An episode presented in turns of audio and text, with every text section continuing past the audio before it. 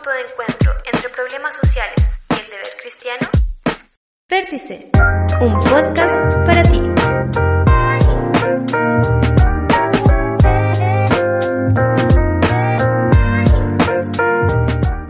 Hola amigos, ¿cómo están? Somos Vértice, un programa de piedra viva, que somos un grupo de jóvenes pertenecientes a la Iglesia Pentecostal Apostólica del Templo de Jerusalén de la ciudad de Temuco. Con ustedes habla Abner Vázquez. Y también nos encontramos con otra amiga. Hola, mi nombre es Naid Nahum. Estamos muy contentos de empezar este primer programa de este podcast llamado Vértice.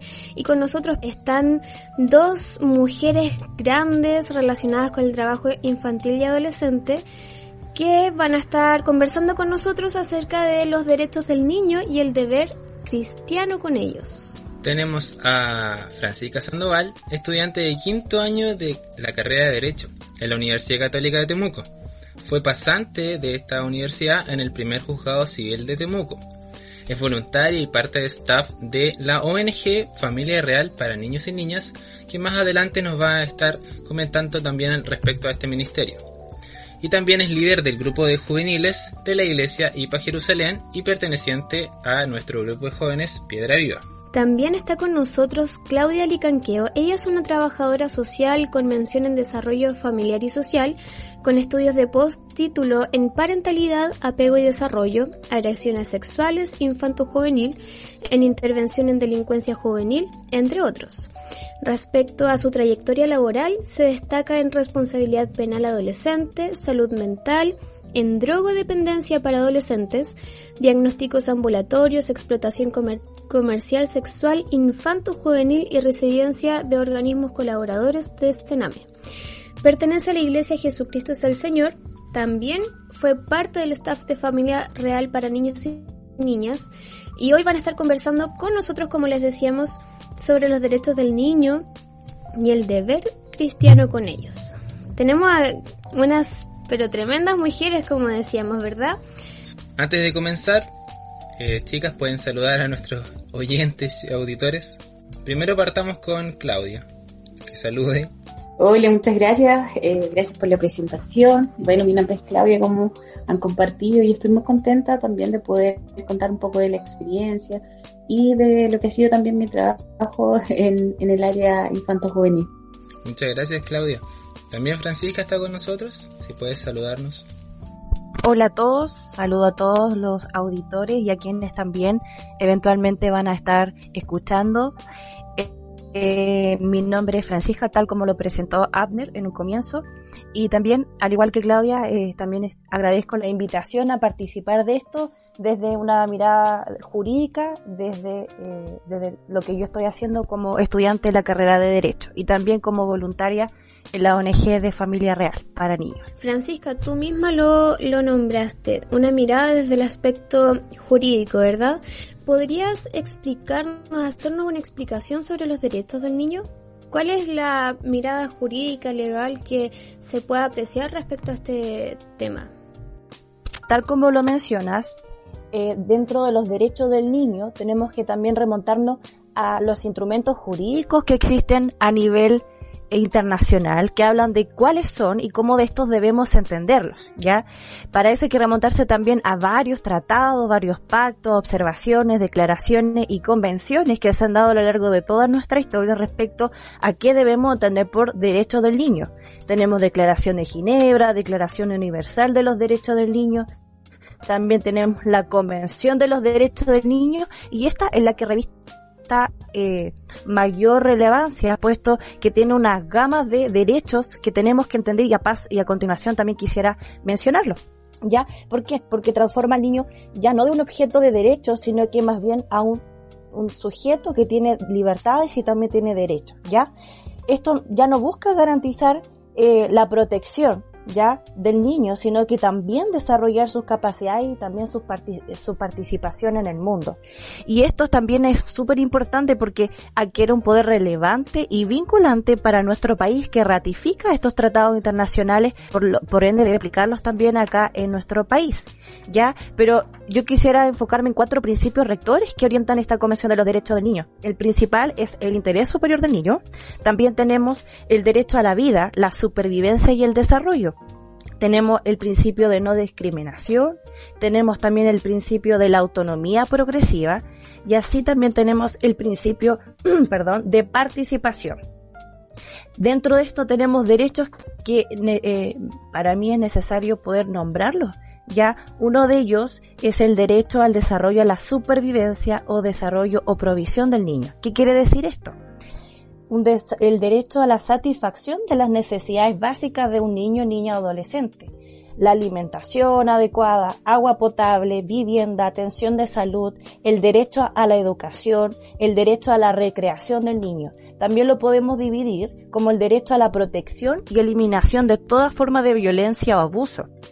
Esto es el derecho a la salud, el derecho a la vida, el derecho al bienestar de los niños, niñas y adolescentes, pero escribiendo todo tipo de abusos, de malos tratos, de crueldades, de explotación, de abandono, de abuso sexual, de vulneración de los derechos por cualquier persona y hasta el propio sistema.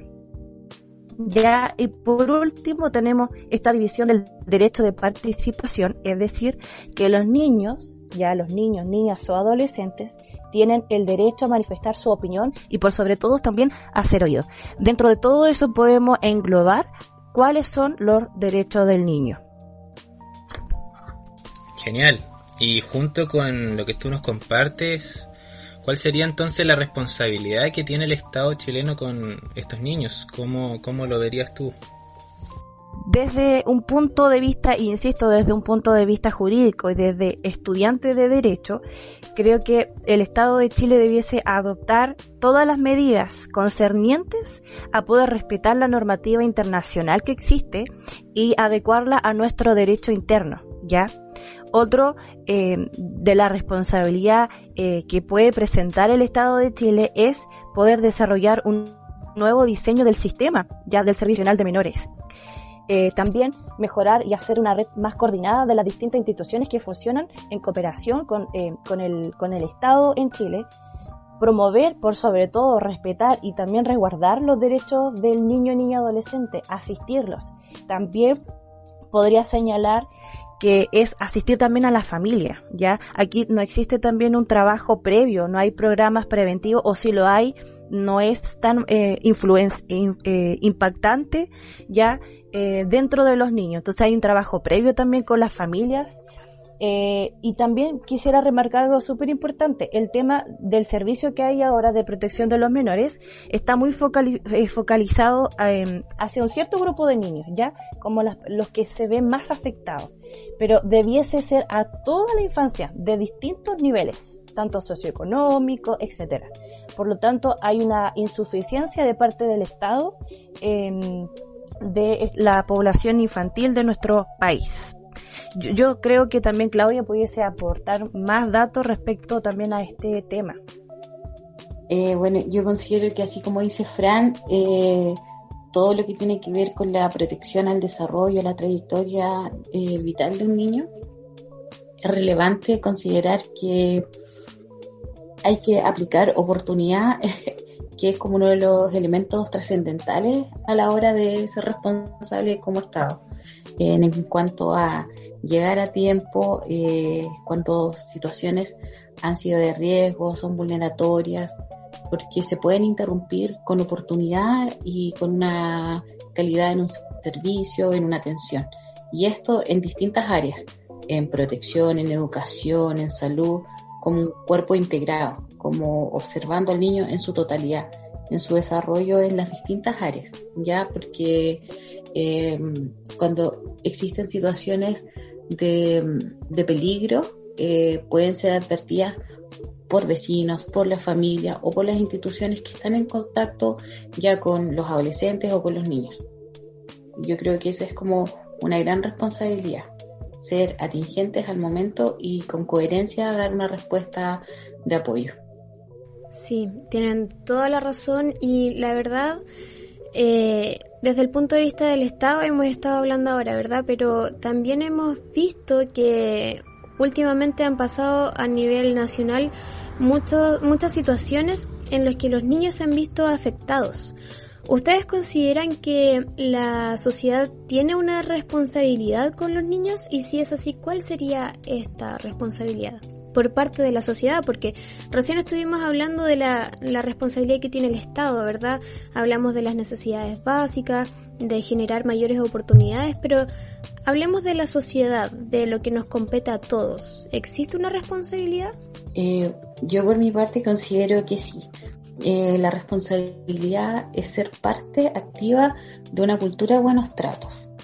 Y eso implica esfuerzos, eh, implica interés, empatía, demostrar eh, cómo uno puede llegar a proteger desde el simple rol de ciudadano independiente de la edad.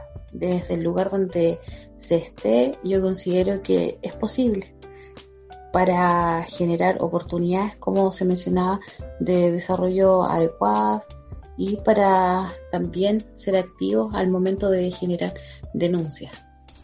¿Y tú, Francisca, qué opinas respecto a, la responsabilidad que tenemos todos eh, con los niños frente a lo que estamos conversando? Respecto a esto, yo creo que igual se vincula mucho con, con la pregunta anterior respecto a qué debe ser el Estado, en realidad, porque también lo componemos nosotros, pero hay ciertas cosas y temáticas que, que, que están dentro de esta materia en relación a la infancia. Por ejemplo, yo podría nombrar el tema que hacemos con eh, los niños que sufren algún tipo de discriminación, ¿ya? Y eso es por parte eh, de la sociedad en general, por ejemplo, ¿qué, ¿qué, hacemos o qué estamos haciendo, por ejemplo, con, con los niños eh, que tienen algún tipo de discapacidad? ¿Qué estamos haciendo con los niños que pertenecen a algún grupo étnico, por ejemplo? Eh, ¿Qué pasa eh, con aquello? Porque a veces nos enfocamos mucho en, los niños que están, por ejemplo, dentro de residencia o, en estos programas, que también debe ser nuestra preocupación inicial. Pero también qué pasa con aquellos que no están en residencias, eh, cómo nos hacemos cargo de la violencia que se genera dentro de las casas, por ejemplo. Y muy importante también lo que mencionaba Claudia, eh, cómo entender a la gente eh, que hay señales de niños que muestran, por ejemplo, algún tipo de situación, cómo entender eso, cómo acudir, cómo, cómo capacitarnos como sociedad para vislumbrar eh, cómo va a ser una denuncia respecto al maltrato que se genera en algún niño, niña o adolescente. Bueno, respecto a eso mismo, eh, estamos en la era de la información, ¿verdad? Donde tenemos el acceso de las redes sociales, eh, cada vez tenemos, no sé, mayor eh, acceso a tener información respecto a, a, cómo poder aportar a la educación de los niños. Me refiero a, a lo que mencionaba Fran, con que hoy en día nosotros todos somos partícipes de poder influir en, en los niños que, que, que, viven discriminación, ¿cierto? En el fondo, eh, no sé, los niños están rodeados por adultos y, y ¿qué estamos haciendo la sociedad para evitar ese tipo de cosas? Que, eh, que no tan solo nos enfoquemos en la, la, los problemas de, como decía Francisca, de los niños de situación de residencia, ¿verdad? Sino que la responsabilidad que tiene la sociedad es bastante grande, porque somos nosotros quienes estamos formando a los niños. Exacto. Y tal como hablan Francisca y Claudia respecto a las señales, las señales que dan estos niños, estar atentos a, estas cosas porque al fin y al cabo eh, es su forma de, demostrar y es, su forma de, comunicarnos que, que, hay algo que no les molesta, que hay algo que sí les disgusta, que hay algo que sí les preocupa. Entonces también tiene que ver un poco con la empatía y no, y no hacer vista vista gorda, como decimos, eh, respecto a, esta situación y estos problemas. Y hablando respecto a lo que menciona Francisca respecto a residencias, hablemos un poco del tema eh, el tema Sename y de las distintas residencias de niños. Claudia, yo te pregunto, ¿me podrías decir algunas ventajas y desventajas de, de esto? Bueno, sí, respecto de Sename, igual para contextualizar, Sename es el Servicio Nacional que atiende a los niños y adolescentes en el país, ¿ya? Y eso lo operacionaliza a través de diversos programas, tanto ambulatorios como residenciales. En este sentido, eh, a la base hay que entender que cualquier sujeto, niño, adolescente, puede, a través de una experiencia muy pequeña, una situación, una crisis esperada o inesperada del desarrollo vital, puede elaborar una situación X como un trauma, como así como otros niños pueden sortearla de mejor manera dado los recursos protectores que hayan tenido en su vida. Ya, en este sentido, cuando estamos hablando ya específicamente de residencia, sí hay una serie de ventajas que se producen entendiendo que los niños que llegan allá únicamente es porque se ha despejado todas las variables que en el medio natural, familiar, eh, de su red más próxima, no puede sustituir o proteger adecuadamente los derechos de que ha hablado Francisca en un principio. Y en ese sentido ya se convierte en una ventaja y en una oportunidad que se interrumpa cualquier situación de vulneración que atenta al desarrollo biopsicosocial del niño. Y por eso es una tremenda oportunidad debido a que estar en una institución puede venir a entregar servicios como nuevamente de salud, de educación que pueden estar interrumpidos de los derechos de la recreación, de la participación de un niño, de acuerdo a su edad y a su madurez, obviamente. ¿ya? Eh, porque todas esas pudieron haber sido eh, señales de vulneración previas.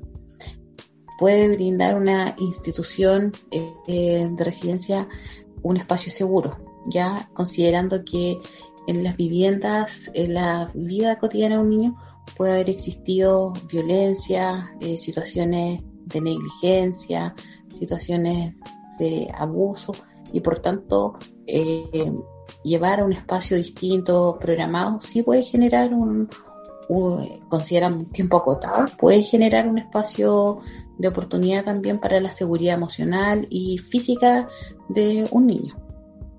Mm, también es un espacio que puede generar en el niño nuevas rutinas que puedan complementar un cuidado adecuado al brindar como de manera concreta, predecir como una estructura sólida de apoyo. Ya considerando rutinas saludables adaptadas a los niños. En ese sentido puede ser una ventaja que se vuelvan a modelar, por ejemplo, estilos de relación saludables con los adultos, en donde como se interrumpen las vulneraciones, puede mostrarle al niño también que hay formas de vida que son positivas, desde el buen trato, la comunicación. Eh, el espacio de la residencia también puede generar un momento de modelamiento debido a que previamente los sistemas familiares de origen pudieron haber tenido situaciones de violencia más crónicas, situaciones de negligencia, de abuso, de situaciones que afectaron y detuvieron el buen desarrollo de un niño.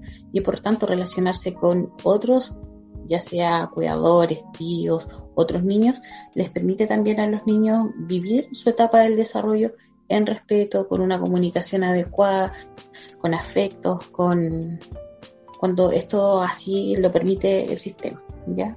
Ese yo creo que son como las principales ventajas al inicio, considerando siempre que es una medida que va a ser transitoria, pensando en todo momento que va a ser considerada el momento de estar en una residencia como una alternativa lo más acotada para que el niño pueda volver a estar en un espacio familiar, que es como lo esperable para cualquier ser humano.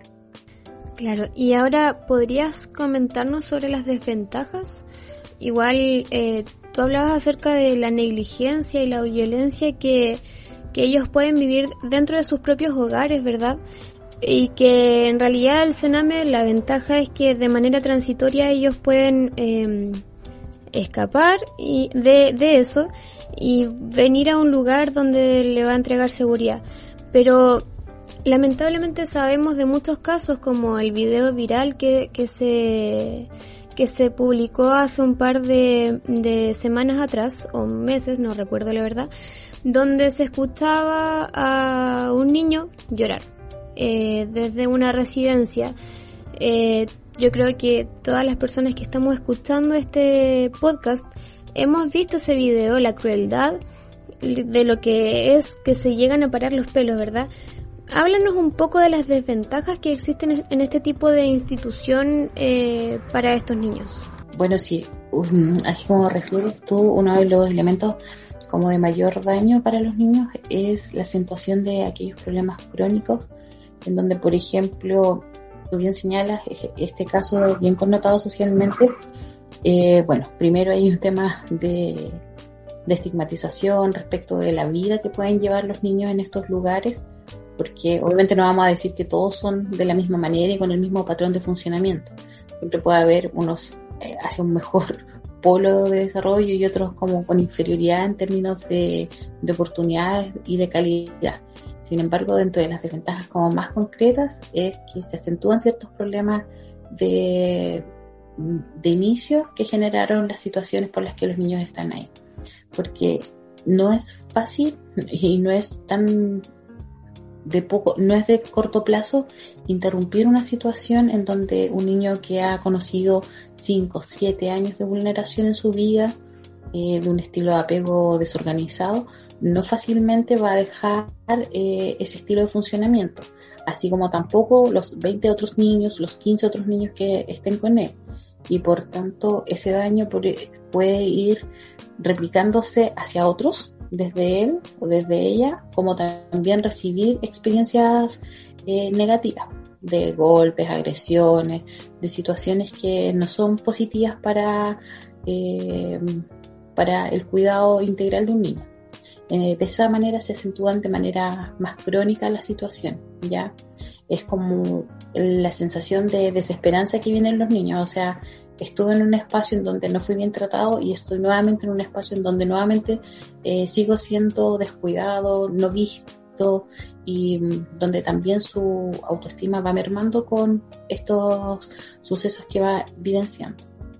En este sentido, las largas permanencias es algo que es un tema muy importante que suele suceder de niños, por ejemplo, ya han transitado como por la red. Al principio yo les mencionaba que existen los organismos de colaboradores, los, procesos de intervención ambulatorios de la línea de Sename y donde mm, niños que están en residencia, uno revisa sus historiales y ellos han pasado ya por todo tipo de instancias de protección previas a llegar a residencia. Entonces esto igual es una acentuación de problemas, porque implica estar más tiempo, conocer más gente que no es significativa para ellos, rodearse de personas que muchas veces puede estar rotando a nivel profesional, eh, cuidadores profesionales, equipos completos.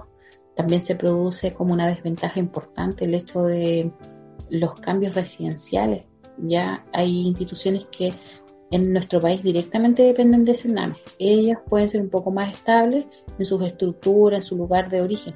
Sin embargo, hay otras que solamente son ONGs que colaboran y por tanto pueden cerrar, pueden solicitar el traslado de un niño hacia el tribunal y por tanto ese niño puede iniciar en un lugar y luego terminar en otra institución o pasar por más de una, ¿ya? Y eso es una realidad en, en nuestro país la baja calidad o especialización técnica muchas veces de los equipos es una realidad porque existe un fenómeno de agotamiento, de cansancio profesional. Cuando tú estás compartiendo eh, experiencias eh, terapéuticas de intervención, tiendes también a agotarte mucho más emocionalmente y por ende un profesional que trabaja 2, 5, 10 años no va a dar el mismo eh, impacto respecto a las situaciones donde instituciones tienen que rotar muchas veces los profesionales por los agotamientos y el desgaste laboral, ¿ya? A eso me refiero con los cambios de equipos y que genera también un impacto en los niños, porque inician con una figura de apego que muestra una calidad de trabajo y sin embargo no siempre se puede continuar terapéuticamente con el mismo psicólogo, con el mismo terapeuta, con, el mismo trabajador social que trabaja con la familia con, o con los niños. Y por ende eso igual genera una gran desventaja para la experiencia. Y también puede llegar a ser una consecuencia porque también eh, un niño no es egresado, ¿ya? O sea, es una relación directa respecto a eso. Y además yo creo que una de las cosas que, que son una desventaja para un niño es que al tener cada niño un mundo interior y un mundo de experiencia, también implica que sus características son particulares y la forma en que impactó el trauma es distinto en cada niño. Podemos tener, por ejemplo, un grupo de hermanos de cinco. Los mismos cinco pasaron la misma experiencia de vulneración, por ejemplo, de violencia intrafamiliar, grave, cualquiera de los dos adultos, padre o madre y sin embargo uno lo experimentó por más tiempo, otro por menos tiempo y por tanto en algunos niños va a generar eso, esa misma experiencia un nivel de trauma mayor que en otros, por la diferencia de edad, por la relación del vínculo con el adulto, por las expectativas que tiene de retorno familiar. Entonces esa experiencia de permanecer, de permanecer, de estar en, el mismo lugar, eh, va a generar una sensación de soledad, de angustia y va a tener consecuencias conductuales eh, y emocionales diversas. Ya entonces cada experiencia es distinta en cada niño y por tanto también la responsabilidad de dar una intervención eh, especializada a cada uno igual va a variar y por tanto eso es una desventaja porque a la vez que tienes un grupo de personas no a cada uno le puedes dar la misma intervención cada uno es particular y eso significa significa también eh, entregar espacios eh, de intervención diferenciados ya no todos los niños no poseen las mismas características particulares, eh, ni los mismos diagnósticos, ni la misma afectación, eh, tienen que tener las mismas intervenciones. Y eso igual es una desventaja, porque a veces se tiende al desarrollo de intervenciones más grupales, más colectivas, que no necesariamente van a generar el mismo impacto porque cada niño tiene necesidades puntuales y específicas en un momento de su vida. Es importante lo que dices y lo que conversas respecto a ventajas y desventajas de esto, porque se tiene como una imagen desde el punto de vista de la ignorancia, en verdad, de, del no saber qué es lo que pasa dentro. Entonces, que nos converses de esto es, muy importante para quienes escuchan y que se empiecen a crear una, una nueva imagen, por así decirlo, una nueva idea de todo lo que es el trabajo de por medio de lo que pasa. Lo que dices tú respecto a el tema del, del apego de los niños con cierta em, persona, con cierto em, trabajador que, que, está ahí presente es súper fuerte porque claro, eh, como tú conversas, el volver a tener un, una decepción, por así decirlo, que, hay, que, que no sé, tal psicólogo o tal trabajador se tenía que ir, entonces el niño estaba pegado con eso, tiene que volver a pasar de nuevo con, con el tema del desapego, con una persona que, que ya había tomado cariño, que esta persona era buena con él, quizás después la persona que entra ya es diferente, no conoce al niño, lo trata de manera diferente y esas, todas esas, todas esas cosas se van sumando y, van haciendo que el niño también eh, reaccione de, de distinta manera y tenga sus consecuencias como tú lo dices. No sé si quieres acotar algo, Fran. Sí, eh, bueno, de acuerdo en realidad a mi rol de voluntaria en la ONG de Familia Real, ya yo no, no he visto de cerca en sí, pero sí esto me ha permitido conocer un poquito más respecto al tema de residencias, no a fondo como, como lo detalló muy bien Claudia en realidad, pero yo puedo decir respecto a algún tipo de desventaja que yo veo, ya, una de ellas podría ser, por ejemplo, eh, el acompañamiento que se tiene del niño, niña, adolescente una vez que sale de estas residencias, ya, ¿qué pasa o qué sucede? Y eso es también una pregunta así, ¿qué sucede y qué pasa eh, con los niños una vez que ya terminan eh, y llegan hasta los 18 años? Esa podría ser alguna pregunta. También aquí coloqué eh, también estos niños no se les da mucho a veces las mismas oportunidades dentro de, del hogar de residencia eh, a una participación más activa o en las diversas actividades que, que existen. ¿ya? Otro aspecto importante igual, el tema eh, una vez que un niño es ingresado por un tribunal, ya por el tribunal a esta residencia, debiese también haber una fiscalización de parte de los mismos tribunales y, del juez, ya del juez, pero esto en esto no se da, realmente no se da.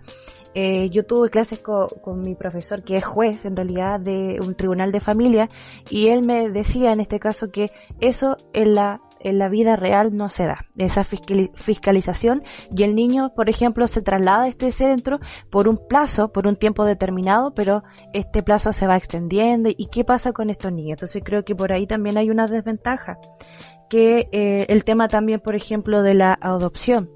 Ya, por una parte yo creo que hay, es un tema muy engorroso porque hay mucha gente que quisiera poder adoptar eh, para tener una vida eh, con, los niños, ¿verdad? De esto, de, lo, de residencia, de estos, del centro. Otra desventaja, creo yo, que podrían ser las condiciones, la infraestructura, infraestructura que presentan las residencias. Ya muchas veces son mal atendidos, quizás son precarias las condiciones. Como decía Claudia, también a veces también hay un personal que está poco especializado. ¿Y qué pasa cuando hay algunas crisis de los niños? Entonces, ¿cómo hay una contención de parte de ellos con los niños? Eh, quizás también a veces se ha dado malos tratos provenientes de las mismas personas que están a cargo de, eh, adolescentes, de niños. Entonces son situaciones que también van marcando eh, dentro de los propios niños. Y por último, también el tema del el acceso a la salud mental. ¿Qué pasa con la salud mental también de estos niños? ¿Cómo se trata en, esta, en las residencias? Hay muchos niños que también requieren de una atención especializada.